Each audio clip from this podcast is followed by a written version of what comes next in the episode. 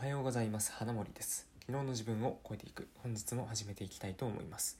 第276回目の放送です。この放送は普段僕がインプットしているものやこれまで自分が経験してきたことの中からこれを聞いているあなたにとって何か役に立つような形でアウトプットをしようといった放送となってます。で今日のテーマが人の脳が反応しているものは昔も今も変わらないっていうテーマです。で前回ですねあのスマホ脳っていう本を、まあ、読み始めましたっていう話をしました。で今回はまあその続きでですねちょっと読み進めたのでそこに書いてあったことと、まあ、そこから僕が感じたこととかをまあ話していけたらなっていうふうに思います。で、まあ、テーマにもあるようなその人の脳が反応しているものは昔も今も変わらないっていうことなんですけどまあそこについてであの人間のまあ、今の僕らが今あのまあスマホとスマホとかを使っていると思うんですけど、まあ、そういう時にその何て言うかな、まあ、スマホの依存症とか、まあ、そういうものあったりするじゃないですか。なぜそういうのが起きるのかとか、まあ、そういう話なんですけど、まあ、まず前提として人間の脳みそは、まあ、かもしれない。何々かもしれないっていう状況が大好きであるということ。でもう一点として、まあ、人間は新しい情報を得たいっていう欲求があるっていうことなんですよ。でどうしてこういうものがあるかっていうとまあ昔の、まあ、先祖代々というか、まあ、猿の頃からねその食料とかを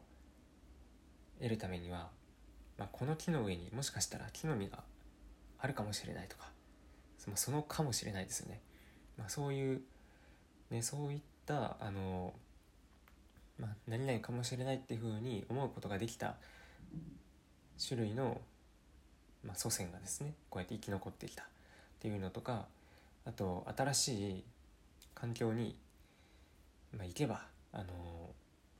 今より生存確率が上がるかもしれないっていうそういう考えとかからまあ、ね、その祖先が生き残ってきた過程で今の僕らにもそういった脳みその機能というか、まあ、そういったものが備わっていますと。で、まあ、昔はねその自分の住んでいる環境とか食料を手に入れるための,、まあ、その脳の仕組みっていうものとして働いていたんですけど、まあ、今はちょっとね環境が変わってしまいまして、まあ、どういうことが起きているかっていうと、まあ、ギャンブルの依存だとかスマホ SNS の依存っていうものにその先ほど言った何々かもしれないっていうのと新しい情報を得たいという欲求があの関わってしまっていると。で、まあ、どういうことかというと、まあ、ギャンブルだったら、ね、これが当たったらいくら入るかもしれないもうちょっとこのまま続けると自分は勝てるかもしれないっていうふうに、まあ、思ってしまって、まあ、それで、まあ、ドーパミンが出てギャンブル依存から抜け出せないっていうのがあったりでスマホだったら新しい通知が来ているかもとか新しいニュースが見たいなとか、まあ、そういったところから、まあ、すぐにスマホに手を伸ばしてしまうっていう、まあ、そういった状況が作られていると。まあねあの昔は生き残るための脳の仕組みだったけど今になって、まあ、今っていうのは現現代現代では、まあ、こういったなんか弊害というかなんかそういうものになってしまっているということですね。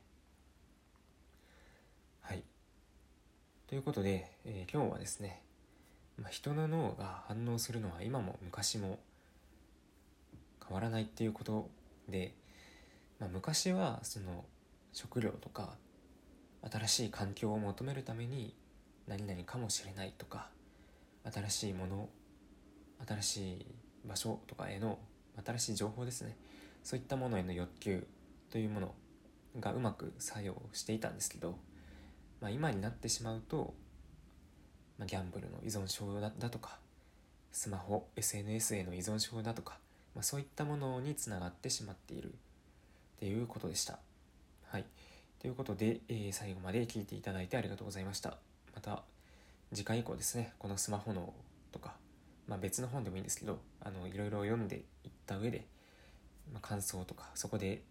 得た内容、情報の共有っていうものをしていきたいと思っております。はい、最後まで聞いていただいてありがとうございました。また次回の放送でお会いしましょう。